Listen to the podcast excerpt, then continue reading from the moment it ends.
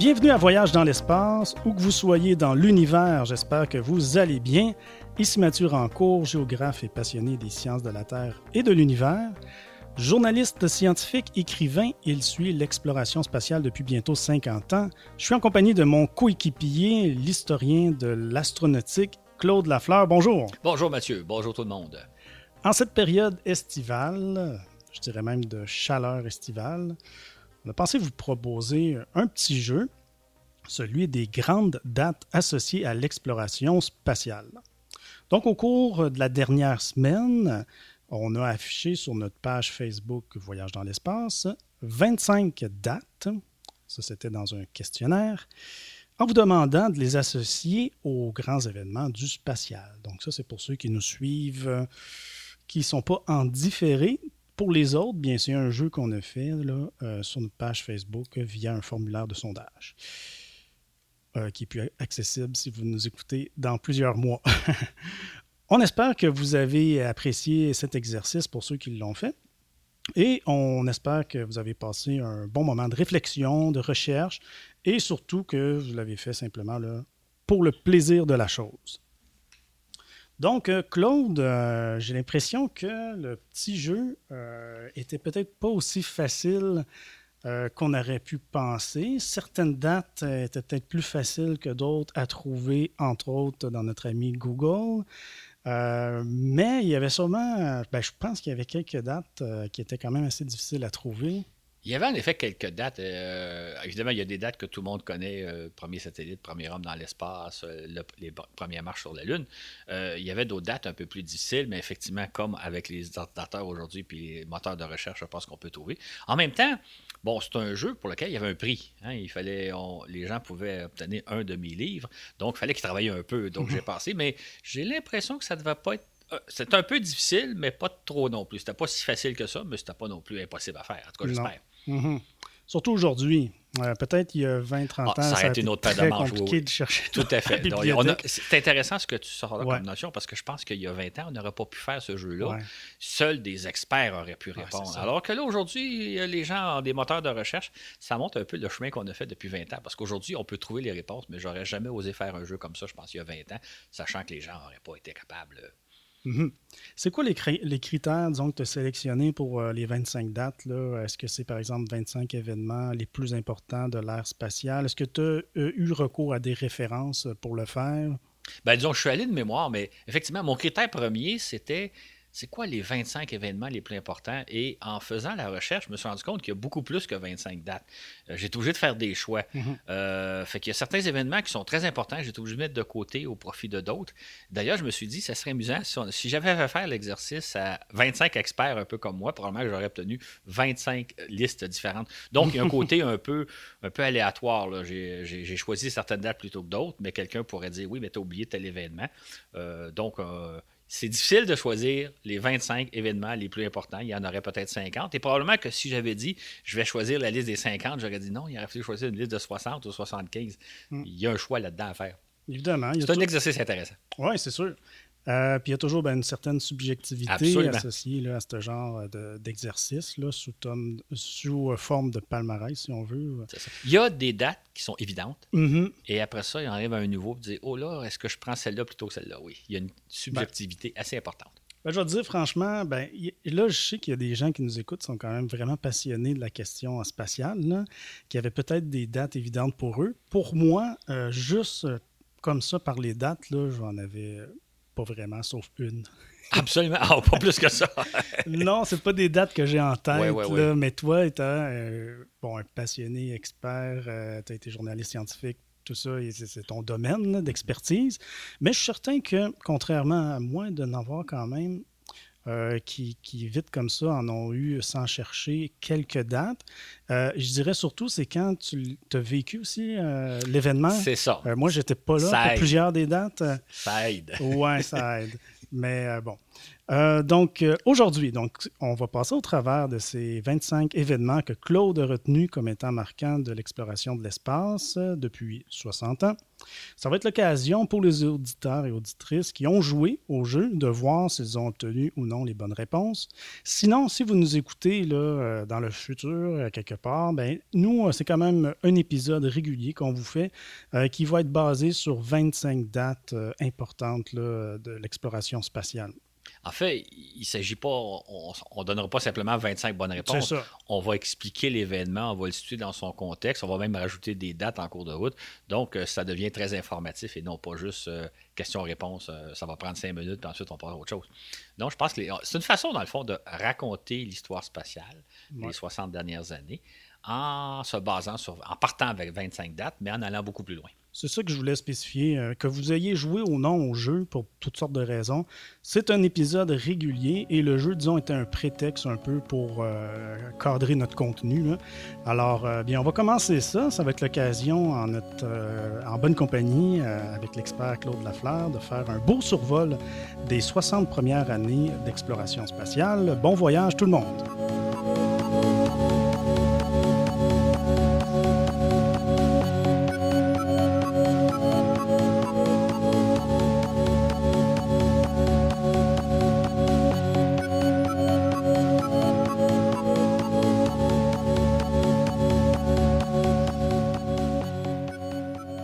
Va procéder euh, de façon chronologique et ce sera l'occasion de survoler les grands moments des six décennies de l'exploration de l'espace, en commençant par les années 50. Voici donc la première date euh, et la première réponse.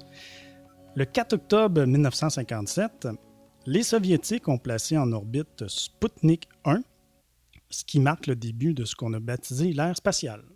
En effet. En fait, ce qui est intéressant dans cet événement-là, évidemment, on en a souvent beaucoup parlé du premier satellite en orbite terrestre, mais c'est un événement qui a surpris vraiment tout le monde à l'époque.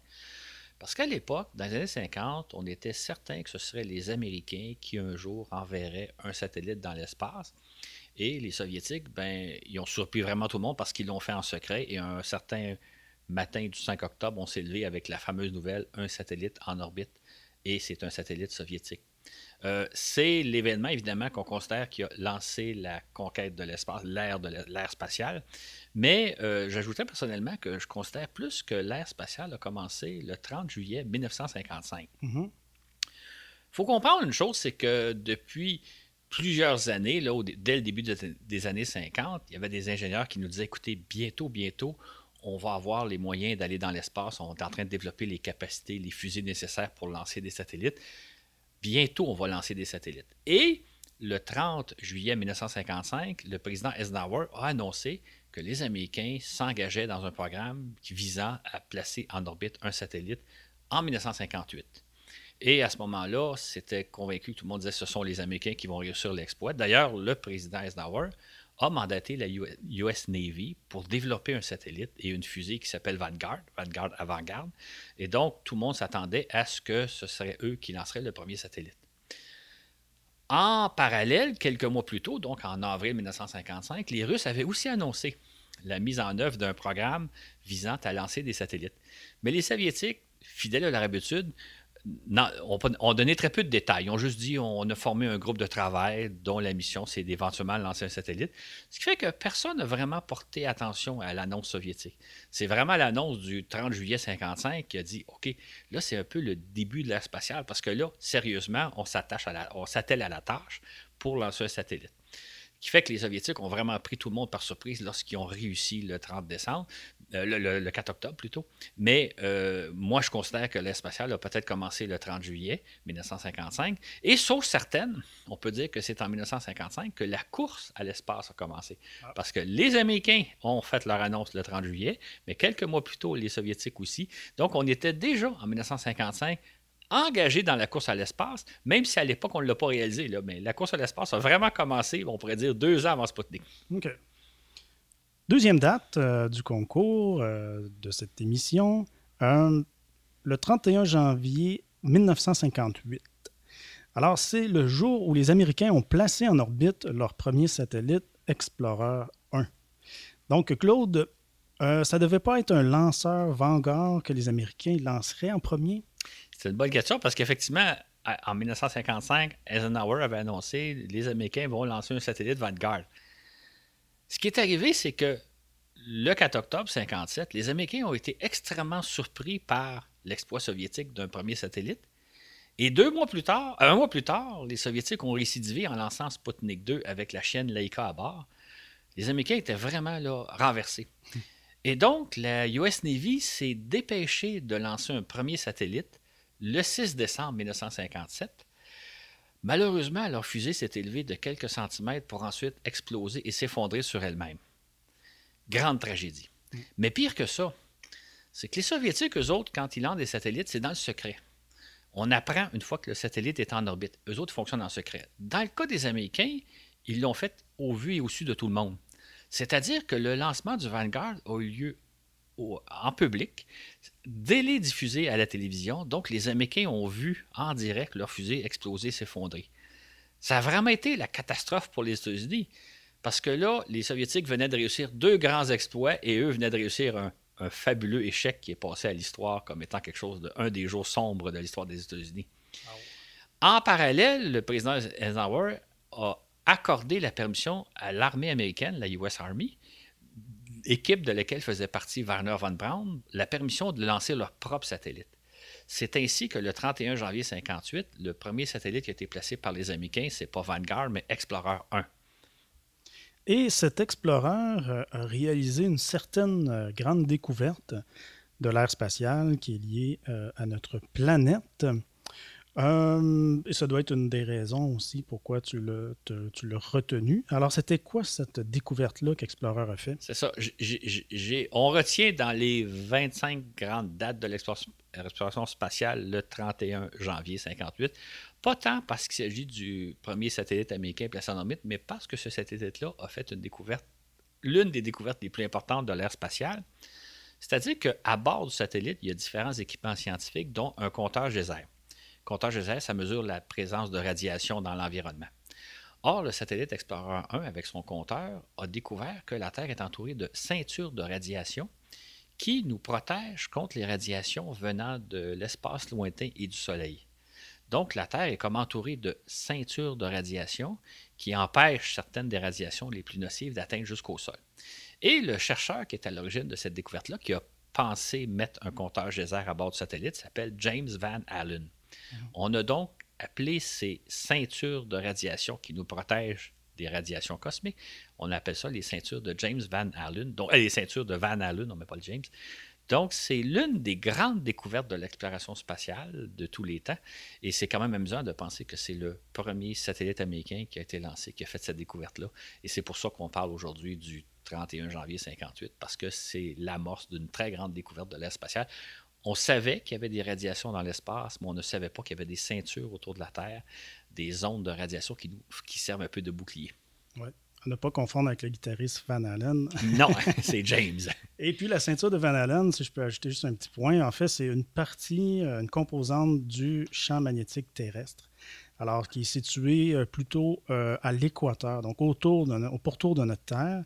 Et c'est une partie qui absorbe beaucoup de particules euh, du Soleil, donc il y a beaucoup de particules énergétiques concentrées à cet endroit-là.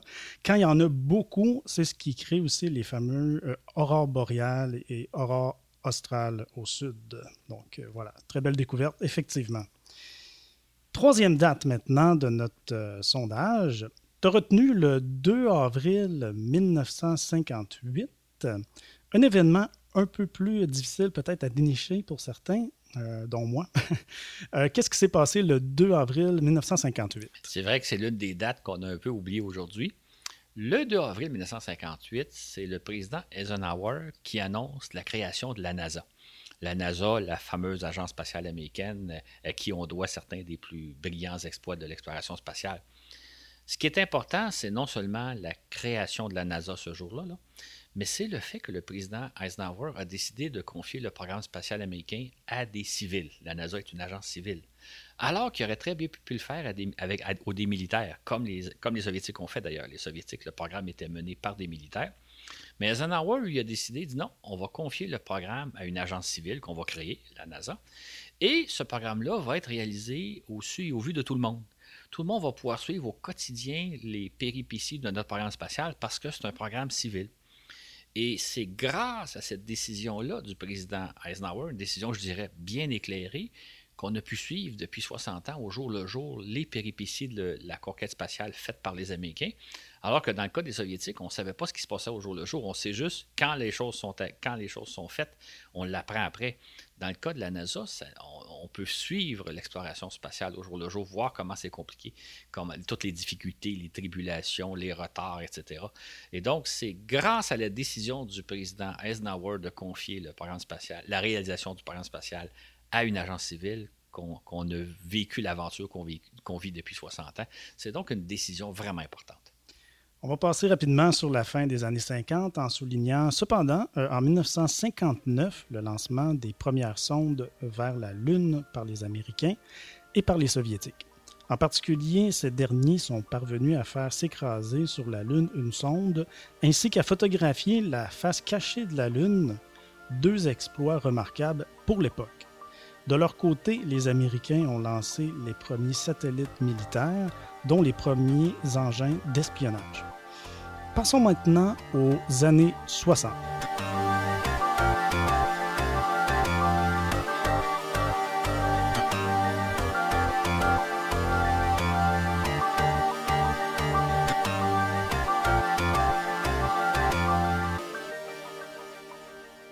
La fin des années 50 a donc vu le premier pas de la conquête de l'espace, mais c'est au cours des années 60 que se produiront les plus palpitants épisodes, dont les premiers pas de l'homme dans l'espace.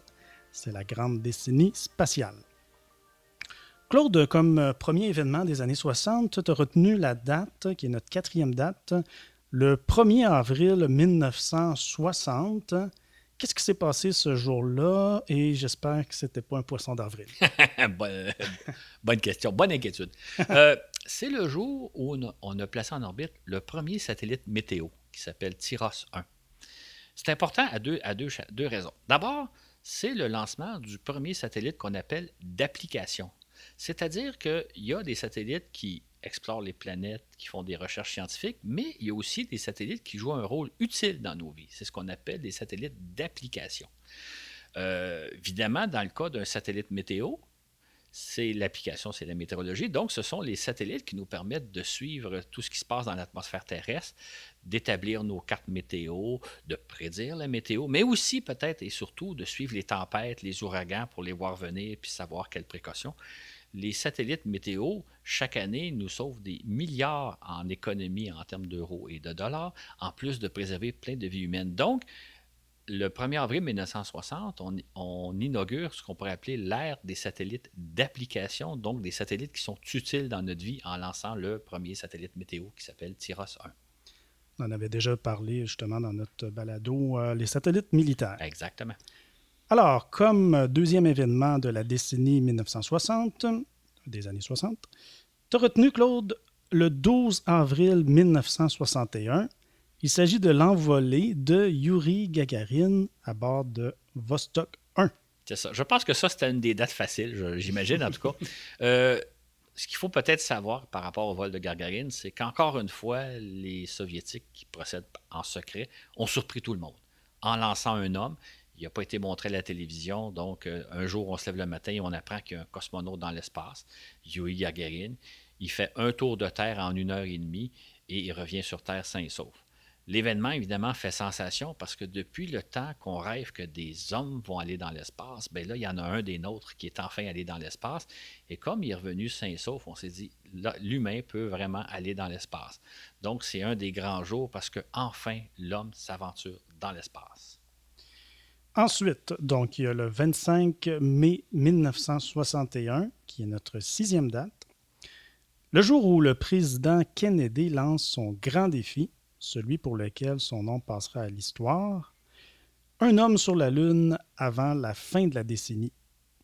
Il n'y aurait pas aussi euh, une certaine date euh, de la même année, donc le 5 mai de la même année qui serait à retenir, qui n'était pas dans nos dates, mais... On, on, pourrait le dire effectivement quand je dis qu'il faut faire des choix de date le 5 mai 61, c'est le lancement du premier astronaute américain vers l'espace, Alan Shepard, s'envole ce jour-là à bord d'une capsule Mercury, Mercury 3. Il monte jusqu'à 185 km d'altitude et redescend par parachute. Shepard est récupéré au large de Cap Canaveral, d'où il s'est envolé 15 minutes plus tôt, et il revient sur Terre. Euh, les Américains étaient tellement avaient tellement le goût de, d'accoter le, le, l'exploit de Yuri Gargarine, qu'ils ont dit ça, c'est le, notre astronaute est allé dans l'espace au même titre que Gargarine. Ce qui n'est pas tout à fait le cas, parce que comme on l'a expliqué dans le balado Homme dans l'espace, l'espace, ça commence pas à une certaine altitude. C'est pas parce que Shepard est monté à 185 km qu'il est dans l'espace. L'espace, ça commence quand vous allez à la vitesse orbitale, donc à la vitesse de 8 km seconde, et que vous faites le tour de la Terre. Euh, j'explique ça parce que euh, on dit toujours que l'ère spatiale a commencé avec Sputnik 1, premier satellite laissé en orbite terrestre, mais bien avant Sputnik, on lançait des, fusées sondes qui montaient à des altitudes supérieures à Sputnik, supérieures au premier satellite. Mais on ne considérait pas que c'était l'ère spatiale. L'ère spatiale, c'est la journée où vous atteignez la vitesse orbitale. Donc, Shepard n'est pas à proprement allé dans l'espace parce qu'il est simplement monté, mais il n'a pas atteint la vitesse orbitale. Le premier Américain à être allé dans l'espace, c'est John Glenn, le 20 février 1962. Lui, il a fait trois fois le tour de la Terre en quatre heures et demie. Lui est allé dans l'espace. Mhm. Entre-temps, si on revient à notre date de départ, le 25 avril, le président canadien, donc, euh, devant le Congrès américain, annonce que les Américains s'engagent à envoyer un homme sur la Lune avant la fin de la décennie. C'est évidemment le lancement de la plus grande course technologique auquel on n'a jamais assisté entre les Soviétiques et les Américains, parce que les deux euh, ont lutté ferme jusqu'à la dernière seconde pour savoir lequel des deux serait sur la Lune. Et donc, en lançant le programme Apollo le 25 euh, mai 1961, le président canadien a, a, amené Neil Armstrong à marcher sur la Lune huit ans plus tard. C'est donc le début de la grande course à l'espace. Comme nous le savons, aujourd'hui, l'aventure lunaire a marqué la décennie des années 60, les Américains et les Soviétiques se livrant à une course effrénée, euh, comme tu le racontes dans ton livre d'ailleurs, Claude, le livre Apollo, la plus formidable histoire du 20e siècle. Alors, on est rendu à notre euh, septième date, euh, qui est le 18 mars 1965. Les Soviétiques récoltent une autre palme. C'est l'exploit réalisé par le cosmonaute Alexis Leonov. Ce jour-là, Leonov est devenu le premier homme à s'aventurer hors de sa cabine spatiale, donc à sortir de son vaisseau spatial pour marcher dans l'espace.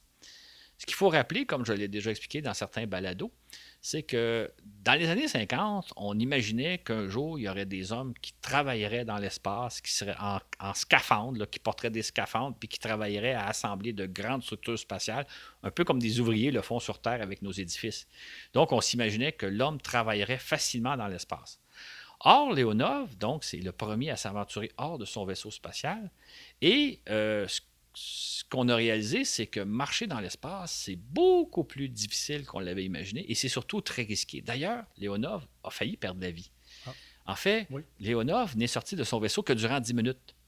Et lorsqu'il est venu pour rentrer dans son vaisseau, il se rendait compte qu'il ne passait plus par la porte de l'écoutille. Son scaphandre était trop gros. Qu'est-ce qui s'est passé? C'est que pendant les 10 minutes qu'il était dans le vide spatial, son, son scaphandre s'est gonflé un peu plus. Il est devenu un peu plus gros et il ne passait plus dans la porte pour rentrer. Le truc que, que Léonov a dû faire, c'est de dépressuriser son costume, son scaphandre, le plus possible, au point même où il a failli être asphyxié. Il a failli qu'il y avait presque plus d'air dans son costume pour réussir à passer par la porte et réintégrer son vaisseau. Donc, ça illustre un peu le fait que marcher dans l'espace, c'est pas quelque chose de facile. Même aujourd'hui, c'est toujours une opération risquée. C'est pourquoi, d'ailleurs, on n'assemble pas des, grandes stations spatiales ou des grandes infrastructures comme on assemble des immeubles sur Terre. Et c'est la démonstration qu'a faite Léonov, c'est-à-dire que marcher dans l'espace, c'est vraiment pas quelque chose de facile et c'est toujours très dangereux. Eh oui, incroyable quand même. Euh, OK, on est rendu au 6 avril 1965 les Américains marquent euh, une autre étape, euh, une autre première euh, étape en lançant le satellite Early Bird, un satellite d'application. C'est bien ça? Exactement. En fait, ce jour-là, les Américains, on peut dire qu'ils inaugurent une nouvelle ère, c'est celle des télécommunications par satellite. Early Bird, de son vrai vrai nom Intelsat 1, c'était le premier satellite opérationnel de télécommunications qui a été placé à 36 000 km d'altitude, c'est-à-dire sur orbite géostationnaire. Et Early Bird a, servi à transmettre différents événements euh, d'actualité et à acheminer des, communications entre différents continents, entre l'Europe et l'Amérique notamment. C'est donc ce jour-là, avril 1965, qu'on inaugure l'ère des télécommunications spatiales, qui fait qu'aujourd'hui, euh, toutes nos communications passent par les satellites. Tout ce qu'on voit à la télé est transmis en direct. Euh, ça passe par satellite. Quand vous appelez d'un bout à l'autre de la planète, tout ça, ça se fait par satellite de télécommunication, qui est une des applications spatiales, qui est même l'application spatiale la plus lucrative euh, qu'on a faite, c'est-à-dire qu'il y a tout un marché des télécommunications spatiales. Il y a des quantités importantes, de des dizaines et des dizaines de compagnies qui euh, louent leurs services, qui font de l'argent. Euh, on lance, des compagnies privées lancent des satellites privés moyennant remboursement dans l'espace. C'est tout donc, il y a tout un domaine spatial lucratif qui sont les télécommunications spatiales. Et tout ça, ça a commencé en avril 1965 avec le lancement de Intelsat 1 alias Early Bird. 1965, c'était une grosse année côté euh, conquête spatiale. On saute ensuite à la neuvième date, qui est le 3 février 1966. C'est le jour où la sonde euh, soviétique Luna 9 se pose sur la Lune. Depuis une dizaine d'années, les Américains et les Soviétiques sont en compétition pour réaliser différents exploits dans l'espace et c'est à peu près toujours les Russes qui réussissent les grands exploits. Premier satellite, premier homme dans l'espace, premier homme à marcher dans l'espace. Et là, euh, cette fois-là, en février 1966, ils sont les premiers à poser une sonde sur la Lune, Luna 9, et à nous transmettre des images de la Lune. Qu'est-ce que ça a l'air sur la surface lunaire? C'était la première fois qu'on voyait euh, les images d'un autre monde, d'une autre planète, entre guillemets. Et là, ce que Luna 9 nous a montré, c'est que la Lune, c'est un monde très différent de nous. Le sol est gris, le sol est rocheux, il n'y a pas beaucoup de relief. Le ciel est noir, même en plein jour, et on ne voit pas d'étoiles. Et ce que Luna 9 nous a montré, c'est que la Lune, de toute évidence, est un astre mort. Donc, euh, la première fois qu'on voyait enfin ce que c'était d'être sur la Lune. Euh, les images étaient un peu tristes parce que, comme je vous dis, c'est noir, c'est gris, il n'y a pas beaucoup de relief, il n'y a pas beaucoup de couleurs, il n'y a pas de couleurs dans le fond. Mais les astronautes qui, quelques années plus tard, ont la chance d'aller marcher sur la Lune diront c'est quand même un monde fantastique à explorer. C'est une magnifique désolation, pour employer l'expression de l'un d'eux. Donc, euh, c'est la première fois qu'on voyait ce, que c'est d'être sur la Lune le 3 février 1966. Et malheureusement, tout ne va pas toujours bien dans le domaine spatial. C'est ainsi qu'en 1967, les Américains et les Soviétiques perdent tragiquement des hommes. Alors, il y a le 27, euh, janvier 1967. Qu'est-ce qui arrive à cette date-là? Ce jour-là, il y a trois astronautes euh, à Cap Canaveral qui s'entraînent en vue de réaliser la première mission Apollo. Donc, ils sont à bord de leur capsule pour se préparer au lancement qui va avoir lieu un mois plus tard et le feu prend à bord et en quelques secondes, ils périssent brûlés vifs. Hmm. Donc, les Américains perdent un premier équipage euh, au sol et euh, c'est la tragédie d'Apollo 1 qui va retarder le programme Apollo d'environ un an et demi. Trois mois plus tard, les Soviétiques subissent aussi un cuisant revers. C'est eux, ils procèdent au lancement de leur première capsule Soyouz qui doit leur permettre éventuellement, possiblement, d'aller sur la Lune. Et le cosmonaute qui est à bord, Vladimir Komarov, perd la vie en revenant sur Terre. Les parachutes s'entremêlent et la capsule s'écrase. Donc, à trois mois d'intervalle, autant les Américains que les Soviétiques perdent des hommes. Komarov est le premier homme à avoir péri littéralement lors d'une mission spatiale. Et les deux programmes sont cloués au sol pendant un an et demi. Alors, il y a le 24 décembre 1968, une autre date de notre sondage. Les Américains remportent un immense succès ici. C'est grâce à la mission Apollo 8. Euh, si les Soviétiques ont remporté à peu près toutes les palmes au départ, là, c'est le tour des Américains de commencer à marquer des points importants. Le 24 décembre 68, c'est le jour où trois astronautes américains se placent en orbite autour de la Lune. En fait, les trois astronautes d'Apollo 8 sont les premiers hommes à s'affranchir de la Terre, à quitter l'orbite terrestre euh, et éventuellement à ne plus être soumis même à la gravité terrestre, puisqu'ils vont se placer en orbite autour de la Lune. Et durant une vingtaine d'heures, ils vont faire dix fois le tour de la Lune pour l'observer de près. Il s'agit des premiers hommes qui ont vu la Lune à peu près à 70 km d'altitude, et ils ont été même les premiers à voir la face cachée de la Lune, ce qu'on ne voit jamais depuis la Terre. Donc, c'est la fameuse mission Apollo 8. Mais ce qu'on peut dire aussi peut-être aujourd'hui, c'est que le résultat le plus important d'Apollo 8, c'est pas nécessairement tant d'être allé vers la Lune, d'être allé en orbite autour de la Lune et de l'avoir observé de près, mais c'est les photos que nous ont ramenées les astronautes, les photos de la Terre vue de la Lune. Entre autres, c'est avec Apollo 8 qu'on a vu les premières photos d'un lever de Terre depuis l'horizon lunaire et aussi les photos de la Terre perdue dans l'immensité les photos que nous ont ramenées l'équipage d'Apollo 8 ont à tout jamais changé notre perception de la Terre. C'est à ce moment-là qu'on s'est rendu compte que la Terre, c'est une toute petite planète bleue et blanche perdue dans l'univers, un astre qui nous est apparu très fragile. Et c'est à ce moment-là que, je ne dirais pas qu'est née notre conscience écologique, mais qu'elle a fait un bond de géant, parce que là, quand on dit qu'une photo vaut mille mots, les photos d'Apollo 8 ont vraiment mis une image en tête de tout le monde, que notre planète, c'est un astre fragile auquel il faut prendre soin. Et c'est à ce moment-là, c'est à l'occasion de Noël 68 que tout ça s'est fait. Mm-hmm. La veille de Noël. La veille de Noël. Euh, quelle belle photo, le lever de terre. Hein. Une photo célèbre qui, je pense que vous avez tous vu. Euh, c'est triste qu'on ait que seulement quelques gens ont la chance de pouvoir aller dans l'espace ou sur la Lune euh, et puis de pouvoir contempler comme ça notre planète de loin. On pourrait mm. penser qu'on devrait peut-être envoyer tous nos politiciens, particulièrement certains qui sont sceptiques par rapport à l'importance de protéger la Terre, on devrait tous les envoyer en orbite. Je pense que ça changerait leur vision. Mais ça, c'est un autre débat. ouais, t'es sage, t'en as pas nommé, c'est bien. Une dernière date des années 60, euh, c'est notre douzième date. C'est le 20 juillet 1969. Alors, euh, les Américains remportent l'ultime palme, le coup de grâce. Qu'est-ce qui se passe euh, cette date-là? Je pense que juste l'année, je pense que, en tout cas, c'est une date charnière. Probablement que tout le monde sait de quoi on parle sans même le nommer, mais je vais quand même préciser que c'est évidemment le jour où euh, Neil Armstrong a posé le pied sur la Lune. Euh, durant deux heures, son collègue Aldrin et lui ont marché sur la Lune, ont exploré la, plaine de la tranquillité. Donc, ça a été évidemment l'événement, euh, je pense que c'est l'événement du siècle. Mm-hmm. Moi, j'ai tendance à penser que dans quelques siècles, quand on, va se rappeler de qu'est-ce qu'était le 20e siècle, c'est de cet événement-là qu'on va se rappeler le jour où l'homme a marché sur la Lune. Inutile de dire que tous ceux qui étaient qui ont été témoins de cette époque-là, j'en suis, ben, c'est un jour gravé à jamais dans notre histoire.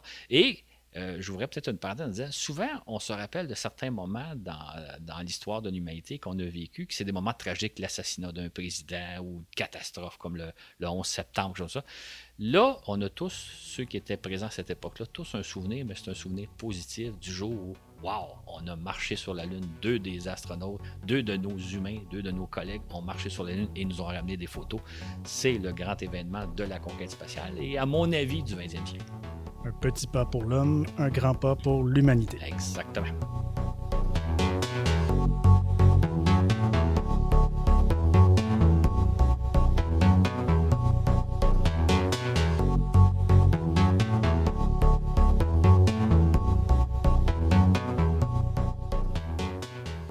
Entre 1969 et 1972, six paires d'astronautes explorent la surface de la Lune.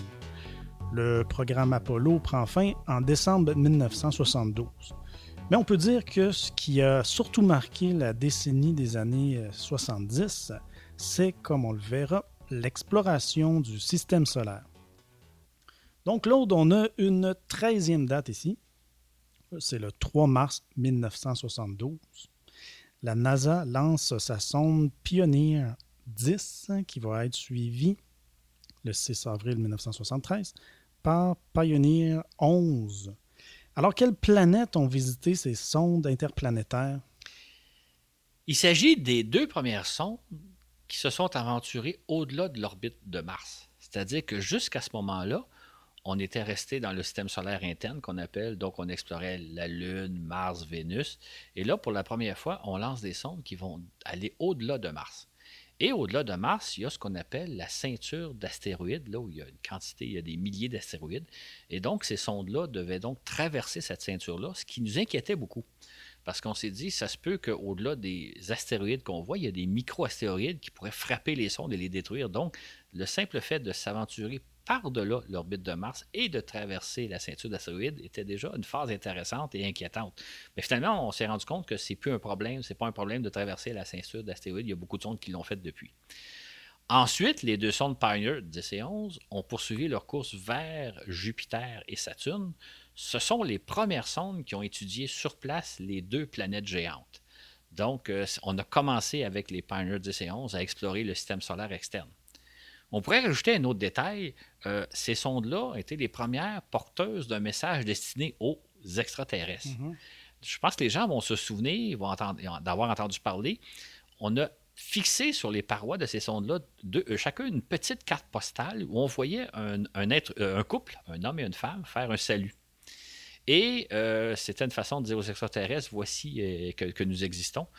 Mais la fameuse petite carte postale, qui est une idée de, le célèbre astronome Carl Sagan, a fait scandale à l'époque parce qu'on mettait, on représentait deux êtres humains, non pas habillés, mais nus. Et donc, il y a eu toute une controverse, tout un débat. Est-ce que c'est de la pornographie? Est-ce qu'on peut se permettre d'envoyer de la nudité? Euh, et c'est un dessin très, très anodin si des gens l'ont en tête. Là, fait que finalement, Carl Sagan a fini par conclure que peut-être que le message qu'il envoyé, c'était pas tant aux extraterrestres qu'aux terriens de dire, ben, écoutez, qui on est, qui sommes-nous et quel débat stupide pouvons-nous faire parfois. Là, donc, c'est les Pioneer 10 et 11 qui ont quitté le système solaire, les premiers sont d'avoir quitté, euh, ben, peut-être pas quitté, ils sont encore dans le système solaire, mais sont dans le système solaire loin, loin, loin. Et elles sont porteuses d'un message, entre guillemets, aux extraterrestres, mais qui a fait beaucoup, beaucoup jaser sur Terre à l'époque. OK. Euh, si je peux mettre une petite parenthèse, je vais. Euh, dans les prochains jours suivant le balado, je vais afficher une petite anecdote que j'ai vécue moi-même à l'époque par rapport à cette fameuse carte postale, entre guillemets, pornographique. OK, pornographique. Pour l'époque, sûrement. À surveiller notre page Facebook. Oui, on venait quand même de quitter tout juste les années 60, donc euh, c'est un petit peu compréhensible, mais bon. OK. 15 juillet 1975, une dernière capsule Apollo euh, est lancée afin d'aller s'arrimer avec un Soyuz. C'est la mission Apollo-Soyuz.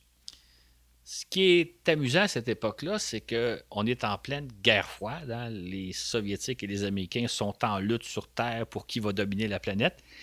Ils sont vraiment en lutte acharnée. Et pourtant, trouve le moyen de dire et si on collaborait dans le domaine spatial? Et si on faisait une mission conjointe, une capsule Apollo irait s'arrimer un Soyuz Donc, on a mis sur place un premier programme de coopération entre les deux grands, donc de dire une capsule Soyuz va être placée en orbite et quelques heures plus tard, une capsule Apollo va être lancée et elle va aller s'arrimer.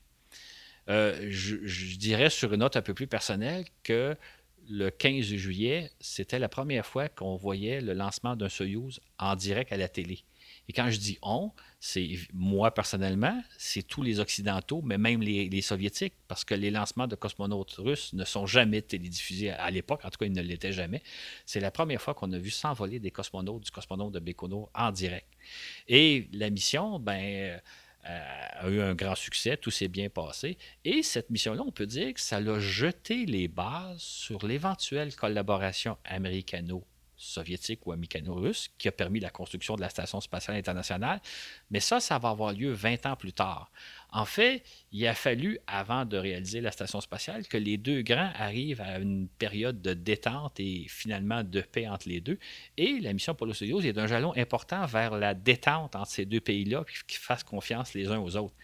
Euh, comme quoi, des fois, euh, il faut, il, faut, il faut être patient dans la vie quand on part des choses, puis il faut semer des graines pour éventuellement arriver à réaliser des, des projets d'ambition. Mais les graines ont été plantées en juillet 1975 et ont donné refus dans les années 90. C'est le grand résultat de la mission Apollo-Soyuz. 15e date, euh, c'est le 20 juillet 1976. Et oui, donc c'est sept ans jour pour jour après les premiers pas de Neil Armstrong sur la Lune. Alors, il y a une sonde Viking qui se pose sur la planète Mars. C'est la première fois, donc, ce 20 juillet 1976, qu'une sonde se pose sur Mars puis qui nous montre un paysage martien. Depuis le temps qu'on rêvait de voir, c'est quoi être sur Mars, ça a l'air de quoi d'être sur Mars, ben là, on l'a vu. Et ce qui est amusant, c'est que les images que nous ont transmises Viking 1 et éventuellement Viking 2 qui va arriver le mois suivant, ce sont des paysages qui semblaient terrestres. Euh, c'était pas des paysages gris et noirs comme sur la Lune, mais là, on a un as de dunes de sable. On voit des dunes de sable de couleur euh, rouge. on voit un ciel rose, euh, on a presque l'impression d'être sur Terre, on cherche la végétation, on n'en voit pas. Évidemment, on ne voit pas non plus de, de martiens, mais on a vraiment l'impression d'être sur un monde vivable. D'ailleurs, les deux sondes Viking vont transmettre durant des années de temps des informations sur l'environnement martien, la température, la pression atmosphérique, les nuages. On va même voir sur certaines photos qui, ont, qui vont être prises durant l'hiver martien des traces de neige carbonique. Là. Il ne neige pas comme au Canada, mais il y avait un peu de frima à certains endroits, sur certaines roches, certaines collines. Donc, on pouvait voir qu'il y a de l'activité sur cette planète-là. Fait que les sondes Viking nous ont vraiment amené sur un monde où on s'est dit, il y a peut-être de la vie sur ce monde-là, ou sinon, peut-être qu'un jour, on ira vivre sur cette planète-là. Fait que ça s'est passé à l'été 1976, un été mémorable. Mm-hmm. Ajoutons enfin qu'en 1977, la NASA lance les deux fameuses sondes Voyager qui nous révéleront l'essentiel des quatre grosses planètes du système solaire, les géantes gazeuses, et de leurs principaux satellites naturels.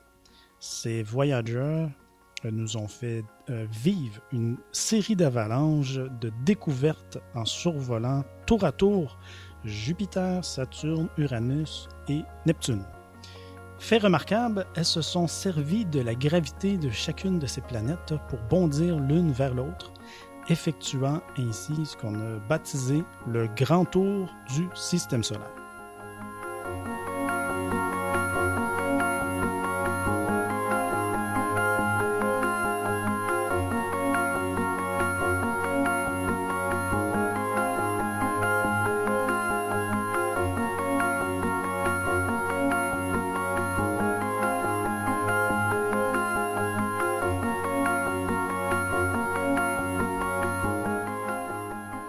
Les années 80 sont marquées par l'entrée en service du premier camion de l'espace, et oui, la navette spatiale.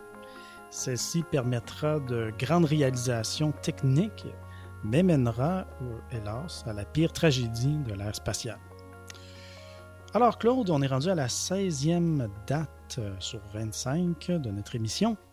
On est rendu au 12 avril 1981, soit 20 ans jour pour jour après le vol de Yuri Gagarin, les Américains lancent une première navette, la navette Columbia.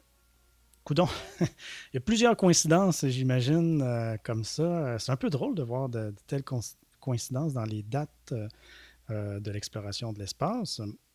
On pourrait penser aussi que les Américains ont voulu, en quelque sorte, répliquer, peut-être, à l'exploit euh, soviétique du premier homme dans l'espace à cette époque, et ne l'oublions pas, on est encore en pleine course à l'espace. Donc, euh, qu'est-ce qui s'est passé le 12 avril 1981? En fait, euh, c'est évidemment le jour où on a lancé la première navette spatiale, le premier vol de la navette. Euh, les gens vont se demander est-ce que c'est une coïncidence que ça survient 20 ans jour pour jour après le vol de Yuri Gagarin? La réponse c'est oui.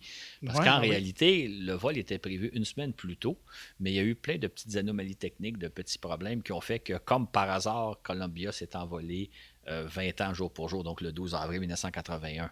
Maintenant, c'était le début d'une nouvelle ère, l'ère de ce qu'on espérait que ce serait le transport spatial, parce qu'il faut dire que l'objectif numéro un de la navette spatiale, c'était de servir d'un camion tout usage, capable de transporter jusqu'à 20 tonnes de charge et un équipage de 7 astronautes on, espérait bien que grâce à la navette spatiale, on allait s'installer en orbite terrestre, construire toutes sortes d'infrastructures, dont des stations spatiales.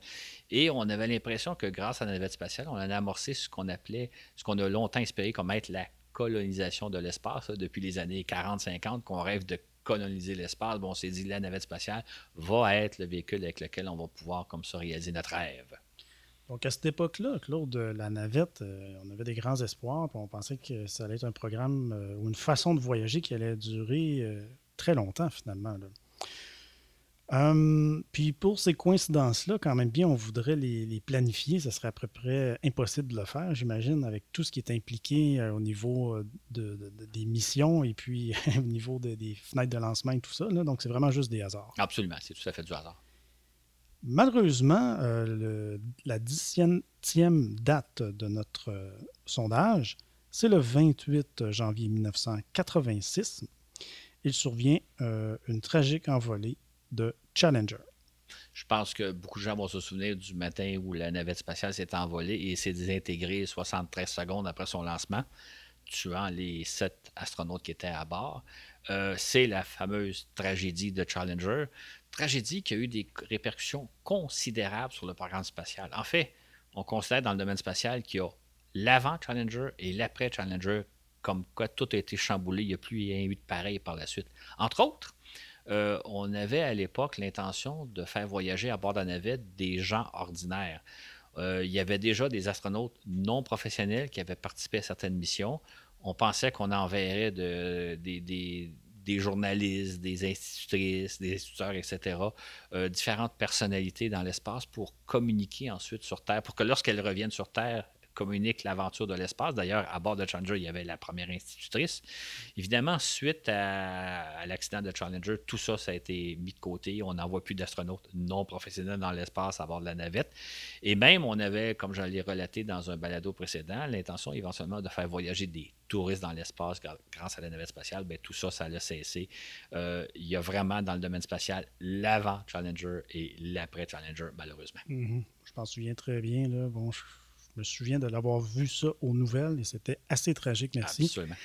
Est-ce qu'on prenait pas un peu pour Raki, là, hein? c'est que, de s'envoler comme ça, là, euh, on, pensait que c'était rendu quasiment facile. Alors, ce sera jamais facile, ça va toujours rester risqué. Tant et aussi longtemps qu'on emploie des fusées, ça sera toujours risqué le vol dans l'espace. C'est ça. OK. Ça nous mène à la 18e date. C'est le 20 février 1986. Alors, euh, trois semaines après euh, Challenger. Les Soviétiques, eux, placent en orbite le module Mir, très bien connu. Est-ce là euh, une certaine coïncidence ou une sorte de réplique aux Américains, Claude? Des fois, les gens se sont posé un peu cette question-là en disant, juste trois semaines après Challenger, les Soviétiques, eux, amorcent un brillant programme spatial qui est la construction du complexe orbital Mir. En fait, pour régler la chose, on voit souvent dans l'histoire comme ça ce qui nous semble être des coïncidences ou des, euh, où les gens essaient d'imaginer des choses, mais quand on pense qu'un programme spatial d'envergure comme la navette spatiale ou comme Mir, ben, ça prend des années et des années de préparation. Il y a souvent des aléas techniques qui fait que ça retarde. Fait que le lancement de Mir était prévu bien avant la tragédie de, de Challenger, donc c'est vraiment une coïncidence si c'est seulement trois semaines après. Ce qu'il faut peut-être préciser dans le cas de Mir, c'est que c'était le premier élément de ce qu'allait être un complexe orbital. Un complexe orbital, c'est le fait que vous n'envoyez pas simplement une station orbitale, un morceau à bord duquel vont vivre des équipages, un vaisseau à bord duquel vont vivre des équipages, mais vous envoyez différents modules qui vont être assemblés. Donc, Mir, c'est le premier complexe orbital, comme éventuellement la Station spatiale internationale est un autre complexe orbital. Et les Russes, à l'époque, avaient l'espoir de réaliser de grandes choses. D'ailleurs, ce qui est assez fascinant avec Mir, on l'a peut-être un peu oublié aujourd'hui, c'est que pendant 12 ans de temps, Mir a été occupé par des cosmonautes sans interruption. Et ça, c'est un exploit remarquable à l'époque parce que on est dans les années 90 à ce moment-là. Ben, L'Union soviétique disparaît.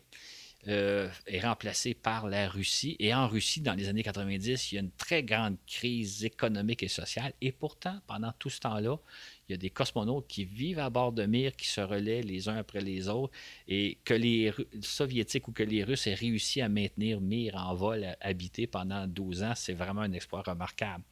Euh, Mir est devenu en même temps la première station spatiale internationale parce qu'il y a des hommes et des femmes d'une vingtaine de pays qui sont allés visiter Mir. Ça, ce n'était pas prévu au départ. Les Soviétiques, en 1986, ne pensent pas comme ça. Mais le programme spatial soviétique va s'ouvrir dans les années 90, ce qui fait que, comme on l'a relaté dans des balados précédents, il y a des astronautes américains, européens, japonais qui vont aller vivre ou aller visiter la station Mir. Donc, euh, Mir est devenue une station spatiale internationale, en fait la première avant la grande qu'on va connaître un peu plus tard. Mais les Russes vont réaliser quelque chose de vraiment remarquable euh, pendant une quinzaine d'années, puisque Mir sera détruit en 2001, comme on en a déjà parlé d'ailleurs. Mm-hmm. C'est vrai quand même. Hein? Je rajouterais juste un détail. À bord de Mir, les, Soviétiques ont réussi, ou les Russes plutôt, ont réussi à faire vivre des cosmonautes durant une année dans l'espace. C'était des vols records. Et euh, j'ouvrais une parenthèse pour dire que ce qu'on a découvert, dans le fond, c'est que si on envoie des cosmonautes dans l'espace plus que six mois, ça commence à poser problème. Pas problème physique, mais problème psychologique. C'est-à-dire que lorsque vous demeurez plus que six mois dans l'espace, commencez un peu à vous ennuyer de la Terre, à vous ennuyer des proches, à avoir le goût de dire j'aimerais ça simplement marcher dehors, à respirer de l'air. Donc, une des grandes leçons de Mir, c'est que si techniquement on peut maintenir des cosmonautes dans l'espace plus que six mois, jusqu'à un an, et même le vol record c'est 14 mois, en pratique, c'est pas une très bonne idée parce que les astronautes commencent à être un peu démotivés puis déprimés. Et c'est pourquoi aujourd'hui, à bord de la Station spatiale internationale, normalement, on maintient les équipages pour à peu près 6 ou 7 mois parce que passer ça, ça commence à vraiment être très exigeant. Et donc, c'est une des leçons de mire de dire ben, le séjour optimum dans l'espace, c'est à peu près 6 mois. On pourrait aussi rappeler que depuis 1971, les Soviétiques ont mené un intense programme de stations orbitales appelé Salyut qui signifie salut en russe. C'est moins connu, ça. Salyut. C'est-à-dire que le programme Salyut a précédé Mir. Donc, entre 1971 et 1986, les Soviétiques ont lancé une dizaine de Salyut, euh, qui étaient simplement un module à, bord duquel pouvaient vivre deux ou trois cosmonautes. Et euh, c'est un programme donc euh, qui a été mouvementé. Il y a eu beaucoup de choses, dont entre autres, les Soviétiques ont vécu une grave tragédie, c'est que le premier équipage à être allé vivre dans une station Salyut, Salyut 1, en juin 1971, ben, l'équipage, quand il est venu sur Terre, il a péri asphyxié. Parce que ce qui est arrivé, c'est que lors de leur retour sur Terre, le 30 juin 1971, la capsule s'est dépressurisée à très haute altitude et les cosmonautes sont morts asphyxiés. Mais malgré tout, les Russes ont persévéré. Ils ont lancé donc d'autres salyutes. Et euh, à partir de 1978, là, ils ont commencé à connaître pas mal de succès. Il y a des équipages qui ont commencé par vivre deux mois, trois mois, quatre mois, six mois dans l'espace. C'était tous des, séjours records à l'époque. Et jusqu'en dans les années 80, avec Salyut 7, ils ont réussi à maintenir des cosmonautes en, fonction durant huit mois. Donc, euh, ça a été un vaste programme qui a permis aux Russes d'apprendre comment on opère la station spatiale et qui a mené justement à Mir. Nos, auditeurs français, dis-je bien, euh, se rappelleront sans doute que leur compatriote euh, Jean-Loup Chrétien a été le premier occidental à s'envoler à bord d'un Soyouz et qu'il a passé une semaine à bord de Salyut 7. Salut 7. C'était en juin 1982.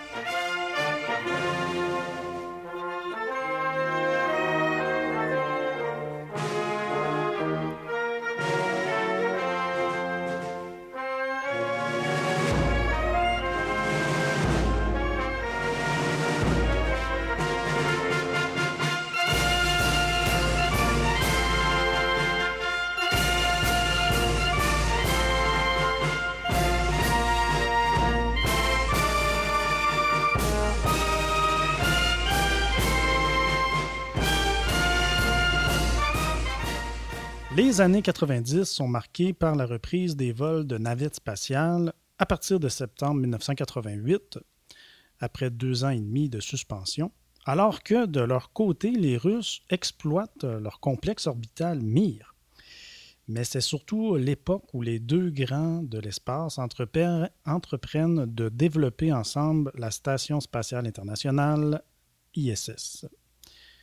OK, Claude, donc 19e date euh, c'est le 24 avril 1990. Alors là, il s'annonce une, euh, il s'amorce une véritable révolution. De quoi s'agit-il?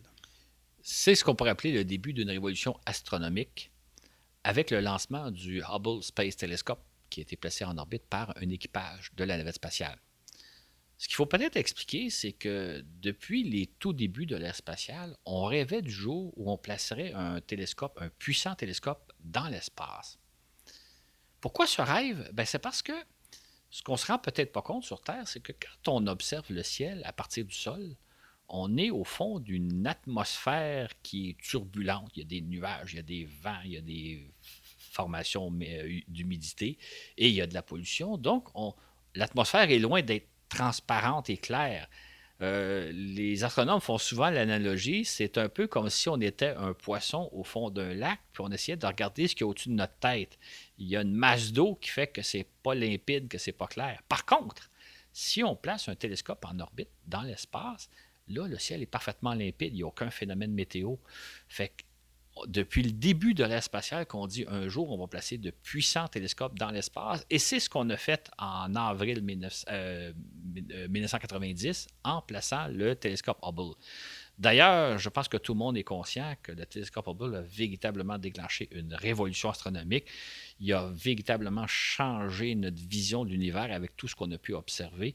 Ce qui fait qu'en astronomie, on considère qu'il y a un peu l'ère avant Hubble et maintenant après Hubble, parce que franchement, c'est extraordinaire ce que les, toutes les informations, toutes les photos, toutes les mesures qu'a pris Hubble et qui continue de prendre parce qu'il faut mhm. quand même le dire, euh, presque 30 ans plus tard, il est toujours en fonction. Évidemment, il arrive en fin de vie, il va être remplacé par d'autres télescopes. Mais c'est vraiment, moi, je considère, en fait, je ne suis pas le seul à considérer, que c'est probablement l'un des instruments scientifiques les plus importants de l'histoire de l'humanité. Il y en a quelques-uns, on pourrait passer même au télescope de Galilée, quand Galilée, pour la première fois, il a regardé le ciel au télescope. Ben, Hubble, c'est aussi un des instruments scientifiques qui a marqué l'histoire de l'humanité. Tout à fait. 3 juillet 1995, Là, on assiste à une première rencontre navette-mire. Ça aurait pris 20 ans entre la mission Apollo-Soyouz et la prochaine fois où un vaisseau américain rencontre euh, un vaisseau russe, donc une navette Sarim Amir. Il se sera écoulé donc 20 ans. Sauf que, contrairement à la mission Apollo-Soyouz, qui a comme pas eu de lendemain, il y a eu une mission, on n'a pas dit, dans le cas de la navette, c'était le premier d'une série de neuf vols, de neuf rencontres navette-mire. Euh, donc, une mission qui a un peu inauguré concrètement l'ère de la collaboration entre les Russes et les Américains. C'est-à-dire que pour réaliser cette missions-là, il a fallu que ces gens-là se mettent à collaborer au jour le jour, au quotidien, très très proches les uns des autres. Et euh, c'est donc le début d'une ère de collaboration comme on n'avait jamais vu dans l'histoire de l'humanité. Et c'est particulièrement remarquable si on pense que pendant un demi-siècle, ces deux puissances-là, l'Union soviétique et les Américains se sont, et les États-Unis, se sont livrés à une course aux armements, à une guerre froide. Et les voilà qu'à partir des années 90, ils se mettent à collaborer, à se faire confiance mutuellement, puis à dire on va travailler ensemble dans un premier temps pour réaliser des missions navette-mire et éventuellement pour construire une grande station spatiale qui est ISS. Oui, oui. Puis on le voit à travers les dates qu'on passe au travers comme ça. Là. Donc, euh, ce que tu dis, euh, qu'on passe d'une euh, d'une rivalité à une coopération. On le voit au travers des dates qu'on a aujourd'hui. À vous présenter, on est rendu à la 21e date. Alors, l'assemblage de la Station spatiale internationale débute, c'est le 20 novembre 1998, avec le lancement du module Zarya et une fusée Proton. C'est ça, c'est que le, 20 novembre 1998, on a assisté donc au lancement du module Zarya. Zarya, qui est un mot russe qui veut dire aube, aube comme le, début de la journée, donc le début d'une nouvelle ère. Et euh, deux semaines plus tard, un équipage de navettes va aller rajouter un module américain qui s'appelle Unity. C'est le début de l'assemblage de la Station spatiale internationale c'est quand même intéressant de penser, euh, à l'heure où on, enregistre ce valet de là on est presque au 20e anniversaire du début de la station spatiale qui est en opération, tout va bien. Et euh, ce qui est peut-être une des caractéristiques un peu qu'on oublie un peu quand on pense à la station spatiale, c'est que ça veut dire que depuis 20 ans, les Américains et les Russes collaborent vraiment au jour le jour. Il y a des techniciens soviétiques qui travaillent à Houston, comme il y a des techniciens américains qui travaillent à Moscou. Et là, je dis technicien, mais c'est beaucoup plus que ça. Depuis 20 ans, ils continuent de collaborer. Et quand on sait ce qui se passe sur Terre entre ces deux pays-là, où il y a souvent des tensions, des guéguerres, euh, ça se chamaille, ça chicane, ben, si sur Terre, ces deux pays-là, comme plein d'autres, sont plus ou moins en conflit, plus ou moins ouverts, dans l'espace, ils collaborent quotidiennement. Et évidemment, euh, je pense que tout le monde sait qu'à bord de la Station spatiale internationale, il y a en permanence des cosmonautes russes et des astronautes américains. Donc, tout ce monde-là travaille, malgré tout ce qui se passe sur Terre, malgré tous les aléas de la vie terrestre. Dans le spatial, on travaille ensemble et on continue depuis 20 ans. Et comme je l'ai expliqué dans un balado précédent, ben, on en a encore pour une bonne dizaine d'années, malgré tout ce qui peut se passer sur Terre. C'est donc un des accomplissements du programme de la Station spatiale internationale, celle de faire en sorte que les ennemis d'hier, ceux qui ont été en guerre pendant 50 ans, la guerre froide, ben aujourd'hui, maintenant, ils travaillent ensemble. Comme on le sait, l'ISS est habité sans relâche depuis 20 ans par des hommes et des femmes venus de dizaines de pays. Surtout, ISS exige une collaboration de tous les instants entre Américains et Russes, comme tu viens de le dire, Claude. Collaboration mise parfois à rude épreuve à cause des tensions politiques qui surgissent entre les États-Unis et, la Russie. Pas toujours facile de collaborer, mais malgré tout, ISS tient le coup.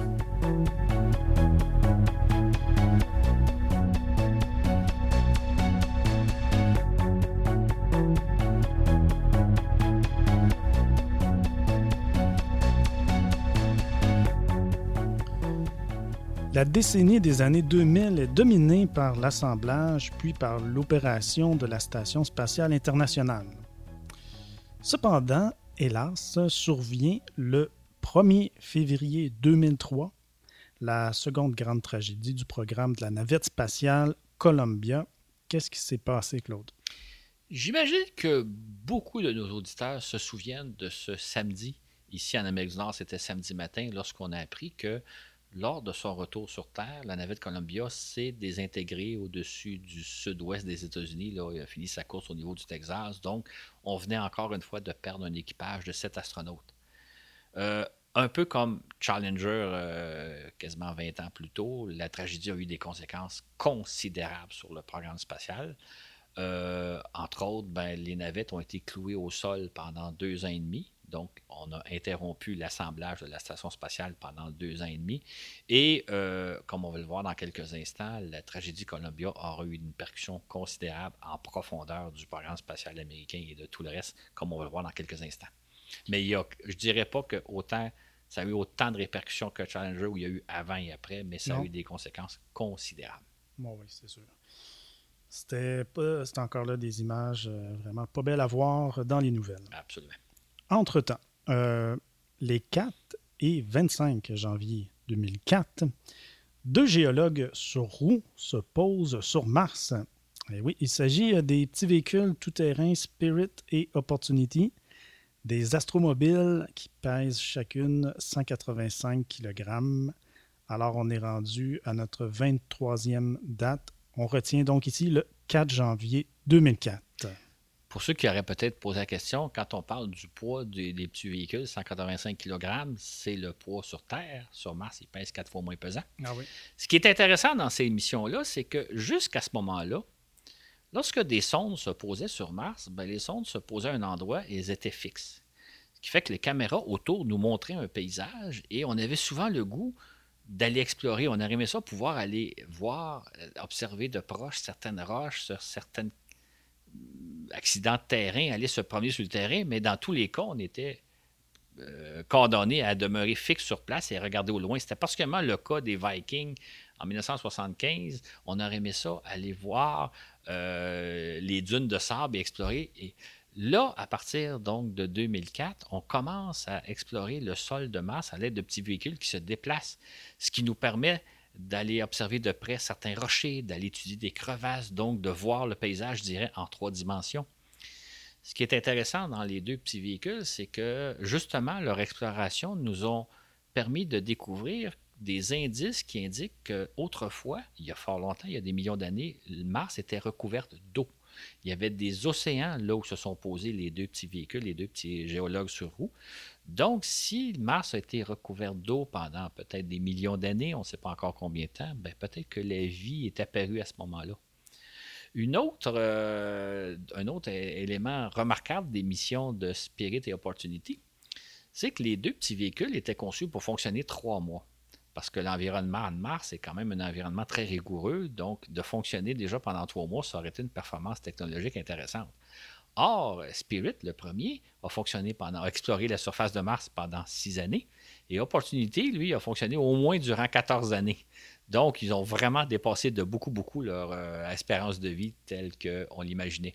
Et mm-hmm. on peut peut-être ajouter en terminant qu'en 2012, un autre véhicule, euh, euh, Curiosity. s'est posé sur Mars à l'été 2012 euh, et euh, il poursuit la mission des deux autres. Donc, on a actuellement toujours des véhicules qui se promènent sur Mars, qui sont véritablement des géologues qui mènent des études à la place des humains et on recueille comme ça beaucoup plus d'informations que quand une sonde se pose et elle demeure fixe sur place. Ils nous ont procuré de vraiment des belles images panoramiques. Hein. C'est comme si on, y était. Absolument. D'autant plus qu'il y a parfois, la NASA produit des images comme en trois dimensions. Là, on peut avoir l'impression qu'on est sur place, on voit les rochers s'avancer vers nous. Il y a des images absolument fascinantes. Hein. C'est ça, on peut bouger l'image vers le haut, le bas. C'est ça. C'est 360. C'est magnifique à regarder. OK, donc on file vers, on est maintenant rendu à la 24e date, on file vers la fin. Alors, on est rendu au 14 janvier 2004, quelques jours après l'arrivée de Spirit sur Mars. Le président George W. Bush fait une importante annonce. Ça, Claude, je m'en souviens. Es vraiment content d'entendre ça. De quelle annonce s'agit-il? Je trouve ça intéressant parce que moi, j'ai pensé, peut-être que je me suis trompé, que ce serait la date la plus difficile à repérer. Qu'est-ce qui s'est passé le 14 janvier 2004? Ah ouais, OK. Ah, Ben, c'est- c'est plus récent pour moi. C'est ça exactement. Mais en même temps, c'est un événement qui n'est pas tout à fait lié au spatial comme le lancement d'une sonde. Mais bon, tant mieux si tout le monde a trouvé la date. euh, J'ai retenu cette date-là parmi les 25 parce que c'est le jour où le président Bush fils a vraiment réaménagé, réorienté le programme spatial américain.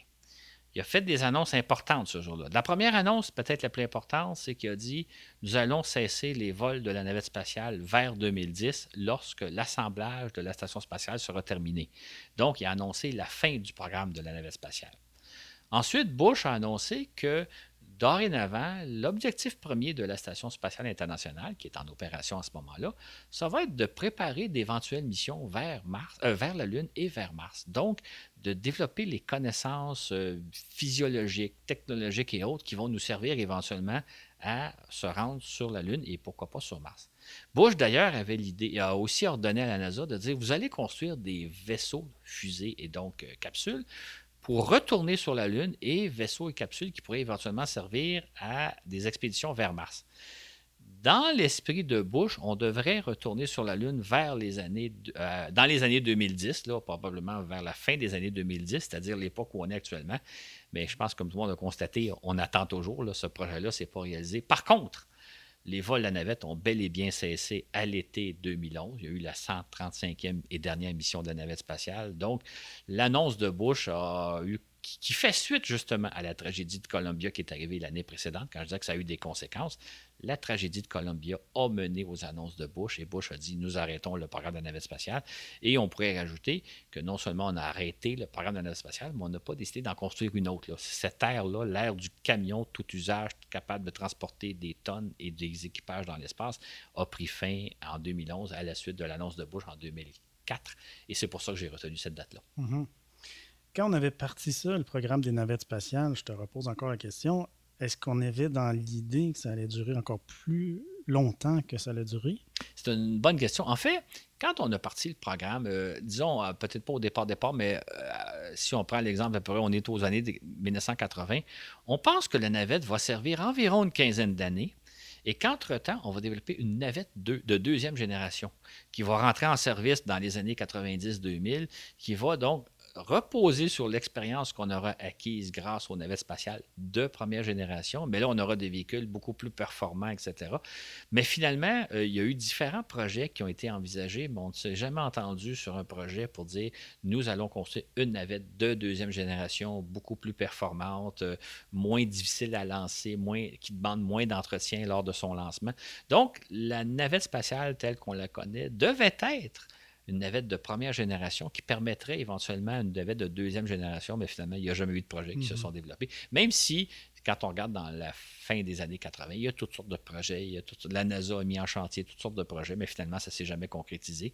Ce qui fait qu'après, quand même, euh, quoi, 30 ans de, de, vol spatial, les navettes ont été rangées au hangar comme étant des, vous savez, des, des véhicules qui existent depuis 30 ans, même ben sur ouais. la route, on n'en a pas beaucoup. Là. Mm -hmm. Fait que là, c'était un peu ça, mais il aurait dû normalement être remplacé par une navette de deuxième génération, ce qui, même aujourd'hui, hein, en 2018, on n'a plus même plus l'idée de concevoir une navette de deuxième génération. Il y en aurait éventuellement, mm. peut-être dans 10, 15, 20, 30 ans, je ne sais pas, mais pour l'instant, on parle même pas d'un véhicule qui aurait des caractéristiques relativement semblables à la bonne vieille navette qui a servi durant 30 ans. Mm. OK. Alors, on est rendu à la fin. On est rendu à la 20, 25e date euh, du sondage. Alors, euh, l'ultime date euh, que tu as retenue pour le jeu des dates, c'est le 7 mars 2009. Il s'agit du lancement là, du télescope spatial Kepler. Donc, en quoi ce lancement est-il important? C'est important parce que c'est ce jour-là qu'on a lancé le premier télescope spatial spécialisé dans la recherche d'exoplanètes, donc de planètes qui sont hors du système solaire. Ouais. Euh, ce qu'on a fait avec Kepler, c'est que pendant plusieurs années, il s'est concentré sur une toute petite région du ciel, une région minuscule où il y a comme 145 000 étoiles. Et il a essayé de trouver le plus grand nombre possible d'exoplanètes autour de ces étoiles-là. L'idée de Kepler, c'était de se dire, si on observe attentivement un groupe d'étoiles, combien de planètes pouvons-nous trouver? Or, comme je l'ai dit, on en a trouvé des milliers. Ce qui nous permet aujourd'hui de conclure que probablement que la très grande majorité des planètes de notre galaxie sont entourées d'étoiles. Pas toutes les étoiles, mais la plupart doivent avoir des planètes autour d'elles, étant donné justement le fait que Kepler a observé un petit groupe d'étoiles pendant longtemps, puis a retrouvé donc des milliers de planètes. C'est en soi un bond considérable dans notre recherche de vie dans l'univers, parce qu'aujourd'hui, on peut affirmer presque en étant certain de ne pas se tromper que la plupart des étoiles qu'on voit dans le ciel ont probablement des planètes. Je ne rentrerai pas dans le détail parce que j'en ai souvent parlé. Ça ne veut pas dire nécessairement des planètes habitées sur lesquelles il y a de la vie, de la vie intelligente, mais au moins on peut se dire, on sait qu'il doit y avoir des, planètes autour de la plupart des étoiles. Et Kepler, donc, c'est le premier pas dans cette direction-là. Il il est suivi par d'autres télescopes spécialisés comme TESS dont on a déjà parlé. Et donc, c'est le début de l'ère où on va probablement trouver la réponse à une question qu'on se pose depuis des siècles Sommes-nous seuls dans l'univers? Et si on n'est pas seul, où se trouve la vie? Et avec un peu de chance, grâce au télescope qu'on lance, qu'on a lancé, je pense à TESS, mais d'autres qui s'en viennent aussi, probablement qu'on va trouver la réponse dans quelques années, peut-être d'ici une dizaine d'années. Euh, j'imagine qu'il y a beaucoup de gens qui nous écoutent, mais disent bien sûr qu'on n'est pas seul dans l'univers, ça se peut pas qu'on soit seul. Ça, c'est une réponse théorique quand on aura la vraie réponse en disant non seulement savons-nous que nous ne sommes pas seuls, mais nous savons où il y a de la vie autour de telle, telle, étoile à tel endroit. Euh, est-ce que la vie est abondante ou la vie est relativement rare? Un jour, on aura les réponses à une question euh, dont on pense peut-être avoir la réponse actuellement en disant bien sûr qu'on n'est pas seul dans l'univers, mais en même temps, c'est une réponse juste théorique. On ne le sait pas vraiment. On pense qu'on n'est pas seul, mais ça reste à voir. Et comme je l'ai expliqué dans au moins deux balados, un sur les exoplanètes puis un sur TESS, on va sûrement être très, très surpris des réponses qu'on va obtenir. Donc, euh, c'est intéressant comme quête parce que la réponse sera probablement pas tout à fait celle auquel on s'attend, euh, étant donné tout ce que ces télescopes-là vont nous apporter.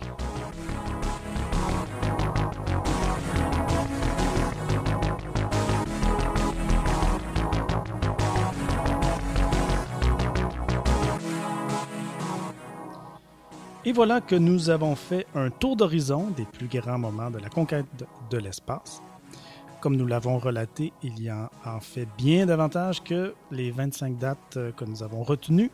On a même un peu triché. Euh, on a ajouté quelques-unes par la bande.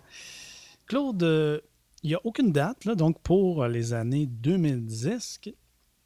Bon, on n'a pas terminé encore cette décennie, mais est-ce qu'il y aurait quand même euh, des dates importantes dans les années 2010 à souligner?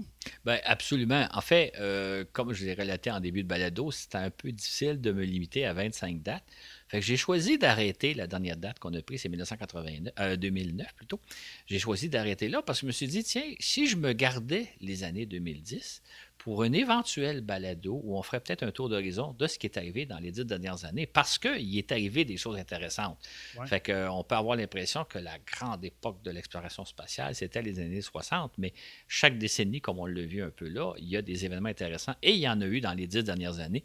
Ça fera l'objet éventuellement d'un balado. Je ne sais pas si ce sera sous forme de jeu ou autrement, mais on va revenir un jour sur le survol des années 2010 parce que on a fait des découvertes intéressantes, on a vu des choses intéressantes.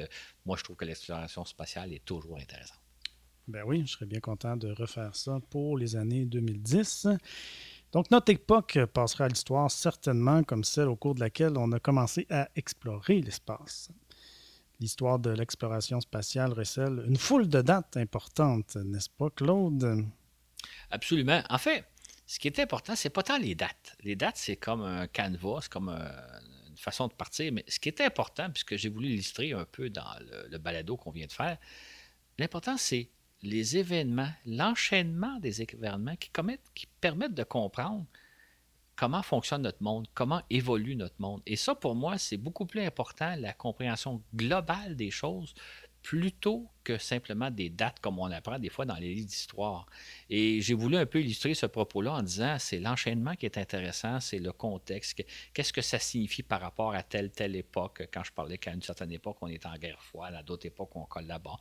L'histoire de l'humanité, c'est une évolution et j'ai voulu un peu illustrer qu'on peut comprendre ce qui s'est passé plutôt que d'apprendre bêtement des dates. Donc, les dates, c'est juste un prétexte. Mm-hmm. Tout à fait.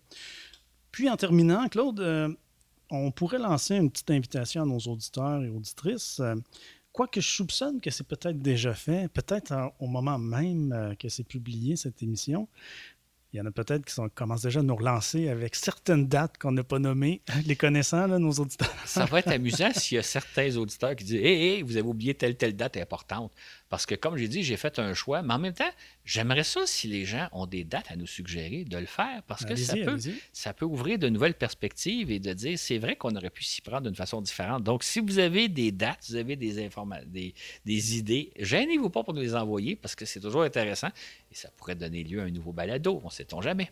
Nouveau balado, sinon, bien, on pourra en parler dans nos fameux entre-deux émissions régulières. Merci beaucoup, Claude, pour cette euh, très bonne émission. Ça a été un plaisir.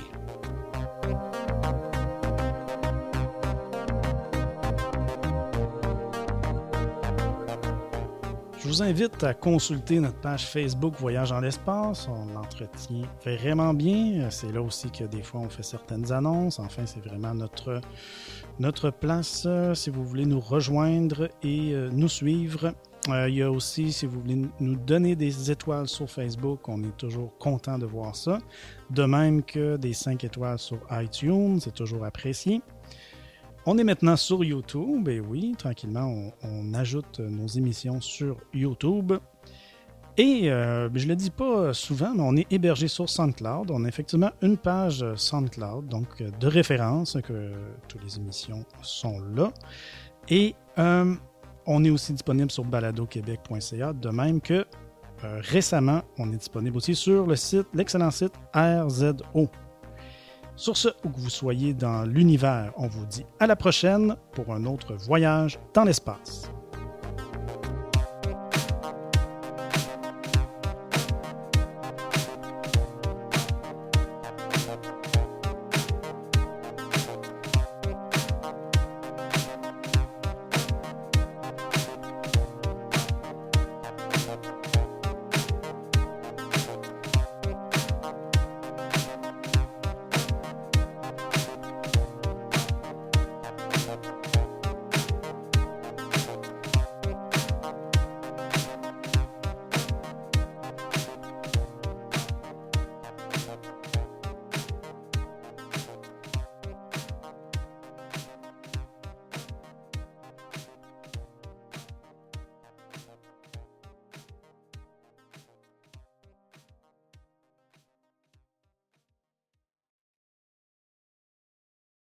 Notre époque passera à l'histoire comme celle au cours euh, de laquelle on a commencé à explorer l'espace. L'histoire de l'exploration spatiale recèle euh, une foule de dates importantes. Donc, euh, donc toi, Claude, on te fréquemment. Je vais la recommencer. Ouais, ça. Je voulais pas faire de montage.